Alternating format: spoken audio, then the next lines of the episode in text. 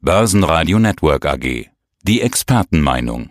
Ja, herzlich willkommen, liebe Zuhörer. Mein Name ist David Yusuf. Ich bin IG-Analyst und unter anderem auch DailyFX-Analyst. Von uns erhalten Sie tagesaktuelle Berichte und Analysen zu den relevanten Märkten Euro, US-Dollar, Öl, DAX und viele weitere ein neues Allzeithoch im DAX. Noch können wir nicht drüber sprechen, aber das wird erstmal unser Thema sein, wenn wir hier einsteigen. Wir waren nämlich im Laufe dieses Donnerstags, an dem wir uns unterhalten, schon ganz kurz davor. Stand jetzt zu unserem Interview gegen Mittag sind wir, naja, gut 100 Punkte davon entfernt. Das ist ja eigentlich nichts.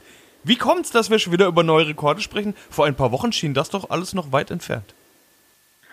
Ja, wir haben eine, glaube ich, ziemlich uneindeutige Phase hinter uns, die aber trotzdem ja begleitet ist durch ähm, eine gewisse Stabilität an den Aktienmärkten. Und ja, es sprechen ja wohl einige Faktoren dafür, dass Märkte stabil geblieben sind, aber ich glaube, hauptsächlicher Faktor ist tatsächlich derjenige, dass der DAX auch zumindest in den letzten Wochen stark dem US-Markt der Wall Street quasi gefolgt ist ob das Ganze fundamental begründet wirklich auch seine Berechtigung hat, das wage ich zu bezweifeln in dem Moment. Wir befinden uns tatsächlich im DAX jetzt nahe des letzten Allzeithochs. Ich glaube, dass wir zumindest die 13.600er ähm, Punkte Marke durchbrechen müssen, um hier von wahrscheinlich weiteren Anstiegen sprechen zu können.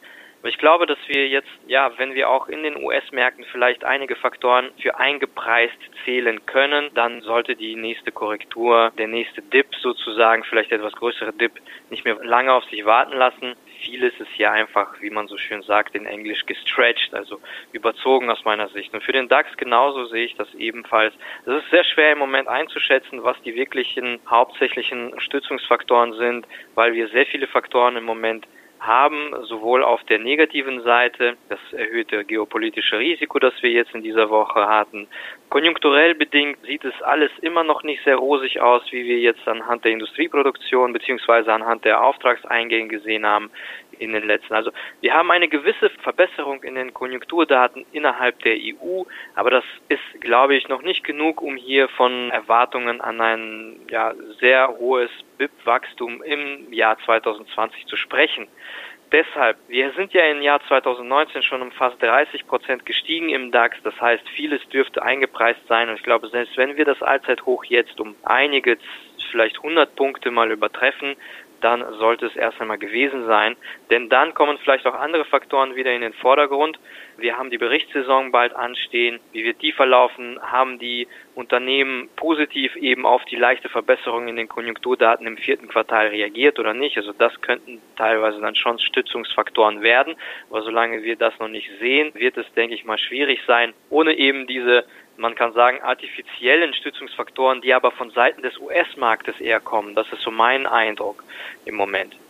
Rücksetzer ja. ist das Wort, das ich auf jeden Fall gerade mitgenommen habe aus deiner Antwort. What goes up must come down, sagt man ja auch immer. Charttechnisch haben wir über dem Allzeithoch ja eh nicht besonders viele Anhaltspunkte. Uncharted Territory, sagt man ja auch immer. Umgekehrt wäre es bei einem Rücksetzer. Und den siehst du ja, das habe ich gerade aus deiner Antwort ganz deutlich gelesen. Nach den neuen Höhen muss es irgendwann mal wieder runtergehen. Was für ein Rücksetzer. Ich habe nämlich gerade auch noch mitbekommen, dass du gesagt hast, vielleicht auch größere Rücksetzer. Was für ein Rücksetzer siehst du da? Was für DAX-Kurse siehst du als möglich? Ja, wir haben ja seit ungefähr ähm, Ende Oktober, Anfang November diese Range. Äh, jetzt im Moment eine leicht aufsteigende Range. Also man könnte zum Beispiel auch das Ganze als ein ja, es gibt ein bestimmtes interessantes charttechnisches Muster, das als ein Megaphon-Muster bekannt ist, also quasi so ein Megaphon, wo sowohl die untere Unterstützungslinie als die obere eher auseinanderlaufen. Und ich könnte mir gut vorstellen, wenn es wirklich zu einem Rücksitzer kommt, also das heißt, das passt ja auch jetzt im Moment, dass die obere Linie, die Widerstandslinie, die dieses Muster halt eben nach oben begrenzt, auch zusammenfällt mit dem Allzeithoch. Und nach unten hin geht es eben weiter tiefer, ungefähr in Richtung jetzt 12.800 Punkte, würde ich sagen. Natürlich muss man das Ganze dann im Verlauf betrachten. Es ist jetzt zu dem aktuellen Zeitpunkt die 12.800 Punkte. Wenn es aber dann zu einer Korrektur kommen könnte, könnte diese Unterstützungslinie, aus meiner Sicht wichtige Unterstützungslinie, etwas tiefer verlaufen und zwar wahrscheinlich dann auch tatsächlich mit einer horizontalen Unterstützung, die äh, sehr markant ist bei ungefähr 12.600 Punkten. Das ist ja diese Unterstützungslinie bzw. die Widerstandslinie bzw. das Hoch, das wir ungefähr im Juli gesehen haben 2019. Ab dann ging es in diese starke Korrektur abwärts und erst als wir diese Unterstützungslinie dann ungefähr im Oktober durchbrochen haben, gab es halt eben diesen richtigen Schub nochmal nach oben, bis wir dann wieder in diese Range reingegangen sind im DAX, die ja bis heute noch quasi besteht, mit einer leichten Tendenz aufwärts eben. Und wie gesagt, ich würde, also wenn es tatsächlich zu einem Rücksetzer kommt, zu einem stärkeren Rücksetzer ungefähr die Kurszone zwischen 12.600 12.800 Punkten für realistisch erachten. Was wird jetzt wichtig? Unter anderem die Konjunktur, du hattest es gerade schon angedeutet. Es stehen die US-Arbeitsmarktdaten vor der Tür, erste Woche des Monats, nicht nur erste Woche des Jahres. Der ADP-Bericht, den hatten wir schon, der war gut vor dem Hintergrund der Rezessionsangst im vergangenen Jahr und der Geldpolitik, die gerade in den USA ja immer databased ist, könnten diese Daten schon wichtig werden, gleich schon zu Beginn des Jahres. Und dann geht's ja los mit der Berichtssaison, hattest du auch schon angedeutet, Jahresbilanzen und da gibt's ja dann auch den Ausblick für 2020 von Unternehmensseite. David, was erwartest du jetzt für einen Konjunkturausblick? Was ist von Konjunkturseite zu erwarten?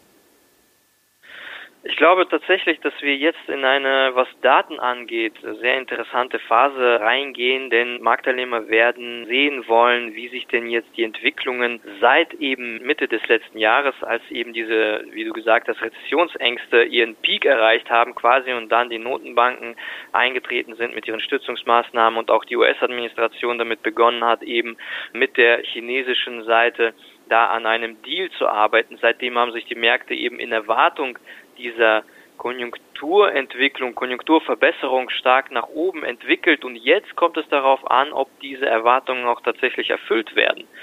Und ich persönlich glaube, dass es trotzdem im Laufe des gesamten Jahres davon abhängen wird, wie es mit dem Deal, mit dem weiteren Deal vonstatten geht. Wir haben ja in der nächsten Woche, glaube ich, oder am 15. soll der Deal unterschrieben werden es ist trotzdem noch nicht so wirklich klar, welche Auswirkungen, welche positiven Auswirkungen das auf die Konjunkturdaten und die Unternehmen haben wird. Aber die Erwartungen sind schon mal da.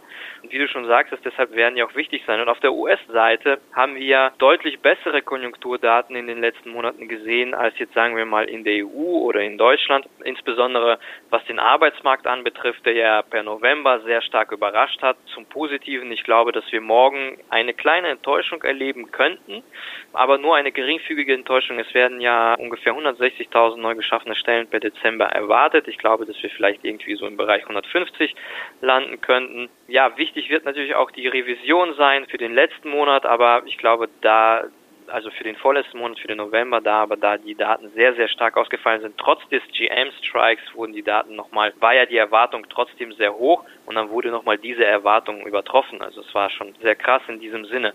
Nichtsdestotrotz, ich glaube, eine zu starke Enttäuschung würde vielleicht ja dann auch auf den US-Markt einwirken, auf den S&P 500 Index und den schwächen, dementsprechend auch den DAX, schätze ich mal, weil der im Moment sehr stark an der Wall Street hängt, wie eingangs auch erwähnt. Ansonsten, ja, bleibt es abzuwarten aus meiner Sicht, wie die nächsten Daten sich darstellen. Also warum ich denke, dass der Arbeitsmarktbericht etwas schwächer ausfallen könnte, ist einfach auch der Fakt, weil die Einkaufsmanager-Indizes, der ISM-Herstellungsindex und der Dienstleistungsindex beziehungsweise die ISM-Daten gezeigt haben, dass der Arbeitsmarkt tatsächlich per Dezember doch nicht so stark ausfallen dürfte, wie jetzt einige erwarten. Auch wenn die ADP-Beschäftigungsänderung jetzt am Mittwoch eher starke Daten angezeigt hat, aber der ADP-Bericht ist mittlerweile kein wirklich zuverlässiger Vorindikator für die Non-Farm Payrolls. Und dann haben wir noch ein Thema, das wir mitnehmen müssen. Gleich zu Jahresbeginn schon spannend. Der Ölpreis. Klar, wir hatten diese Unruhen am Golf, beziehungsweise haben sie immer noch den Konflikt zwischen den USA und dem Iran. Der Ölpreis ist, ich sag mal, naturgemäß daraufhin angesprungen. Die OPEC hat aber sofort reagiert und Signale gesendet. Die Situation ist, glaube ich, gar nicht so einfach zu durchschauen, weil sollte der Iran die Straße von Hormuz dicht machen, dann haben wir natürlich eine ganz andere Situation. Aber ich würde sagen, gehen wir mal von der Jetzt-Situation aus. Was erwartest du da für eine Ölpreisentwicklung? Also wenn wir tatsächlich dieses geopolitische Risiko zumindest für einen gewissen Zeitraum nicht mehr im Markt haben, und das scheint ja so, wenn wir uns die Preisentwicklung jetzt in dieser Woche insbesondere anschauen, dass die meisten Marktteilnehmer davon ausgehen, dass eben dieses Risiko sich wieder stark verringert, da macht es Sinn aus meiner Sicht, wenn wir uns die fundamentale Erwartungslage an das Angebot und die Nachfrage anschauen, zumindest für das erste Quartal, dass der Ölpreis nicht zu stark steigen sollte, denn trotz der OPEC Plus Kürzungen, die ja jetzt für das erste Quartal quasi ausgeweitet worden sind, zwar nicht zeitlich verlängert worden sind, aber volumenmäßig ausgeweitet worden sind oder zumindest angekündigt wurde. Nichtsdestotrotz bestehen Erwartungen daran, dass es einen kleinen Angebotsüberhang weltweit geben dürfte. Natürlich kann einiges dazwischenkommen, wie zum Beispiel eine schwächere US-Produktion oder Konjunkturdaten führen eben zu einer stärkeren Nachfrage, aber das ist auch alles davon abhängig, wie es dann tatsächlich zu dem Fall ist. Im Moment spielen ja die Erwartungen erstmal eine Rolle. Wenn das geopolitische Risiko erstmal ausgepreist wird wieder, dann sollte der Ölpreis aus meiner Sicht nicht zu stark steigen, weil eben immer noch diese Erwartung an einen leichten Angebotsüberhang besteht.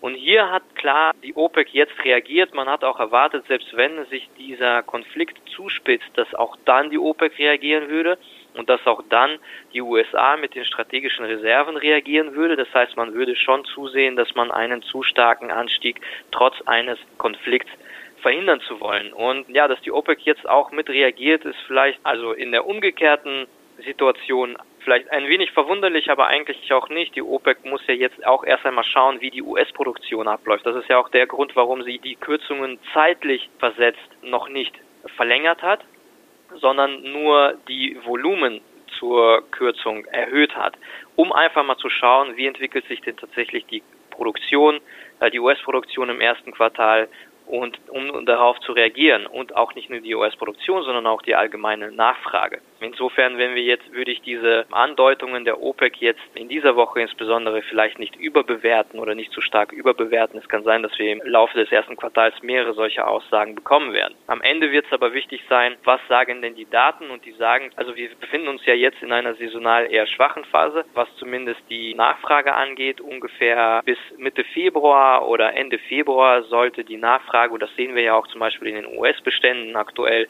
dass die Nachfrage nach Benzin wieder nachlässt. Ich glaube, per letzter Woche sind die US-Bestände auch dementsprechend aufgrund eben der Raffineriekapazitäten, gesunkenen Raffineriekapazitäten zurückgegangen und die Raffinerieproduktion bzw. die Kapazität geht ja dann zurück, wenn eben die Nachfrage nach Raffinerieprodukten zurückgeht, wie zum Beispiel Benzin und so weiter. Das heißt, auch hier spielt jetzt eine saisonal schwache Phase eine erhöhte Rolle, warum der Ölpreis ausgenommen alle anderen geopolitischen Risiken und so weiter, eher erst einmal zur Schwäche tendieren sollte oder zumindest nicht zu einer sehr starken Stabilität. Ja, schauen wir mal, wie es weitergeht. Soweit erstmal vielen Dank, David, für den Überblick. Sehr gerne. Börsenradio Network AG, das Börsenradio für Broker.